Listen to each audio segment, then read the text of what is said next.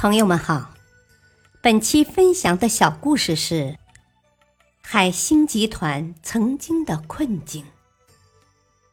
海星老总荣海领导的海星集团，从一九八八年创业时只有五个人、三万元资金，发展到现在拥有资产逾十亿元，产业涉及计算机、饮品、连锁超市、房地产。高效种植等行业被誉为西部奇迹，而一九九零年冬天发生的事令荣海终身难忘。年底，当一直在深圳忙着跑生意的荣海风风火火赶回西安的时候，等待他的却是公司三个副手早已酝酿成熟的瓜分公司计划。因为荣海在创建公司时曾经说过：“海星是大家的，大家都有份。”现在他就该为这句话付出代价。尽管当初创立海星时，三个副手没有投资一分钱，所有的投资都是荣海的，但他还是很君子的恪守了自己的诺言。就这样。海星几年来积累的一百万元自有资产被瓜分一空，剩下的只是海星这块牌子和一些旧机器。公司核心层四个人，除了荣海都走了，大部分客户也都被带走了。当他带着意愿留下来的一批人去吃饭时，真是心痛之极，悲愤不已。他动情地说：“好，你们留下，信任我，我一定不会辜负大伙的希望，一定能闯出一片天地来。”大伙对荣海的信任有长期共处的基础，而在几个月后，他取得美国康柏公司的信任，则颇有传奇色彩。海星的真正崛起在于成功的代理了康柏危机。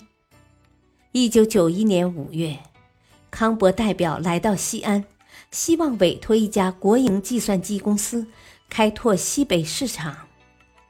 康柏公司在一九九零年刚刚进入中国市场，有几个人拿着电脑在市场上推销。虽然康柏电脑价格高，但质量很好。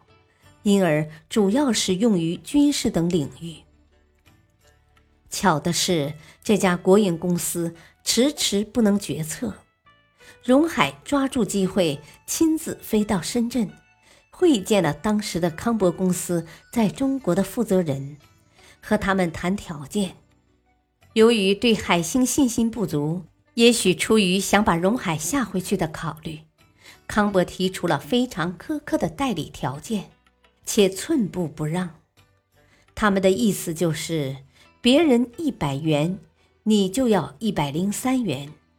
到了年底的时候，如果你做到一定的量，咱们按一百元进行结算；如果你做不到一定量，你的中国代理权资格也没有，当时投入的资金也不能收回。第一次谈下来。就要求荣海要做够一千四百万美元，当时这是非常困难的。荣海咬着牙就签了下来。做到半年的时候，荣海拿到了九百万美元的订单，这对一个地处西北地区的企业来讲是很不容易的。紧接着，荣海在外地也设立了自己的分公司，因此。康柏公司逐渐信任荣海，并对他刮目相看。那年年底，海星拿到了康柏在整个中国的代理权。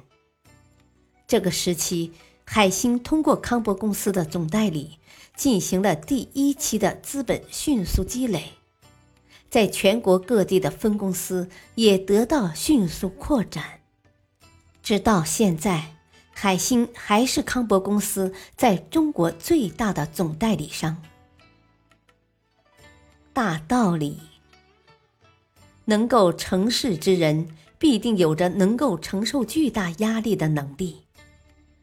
所以，当压力产生时，不要过于烦躁，努力一下就会取得别人所不能实现的成功。感谢收听，再会。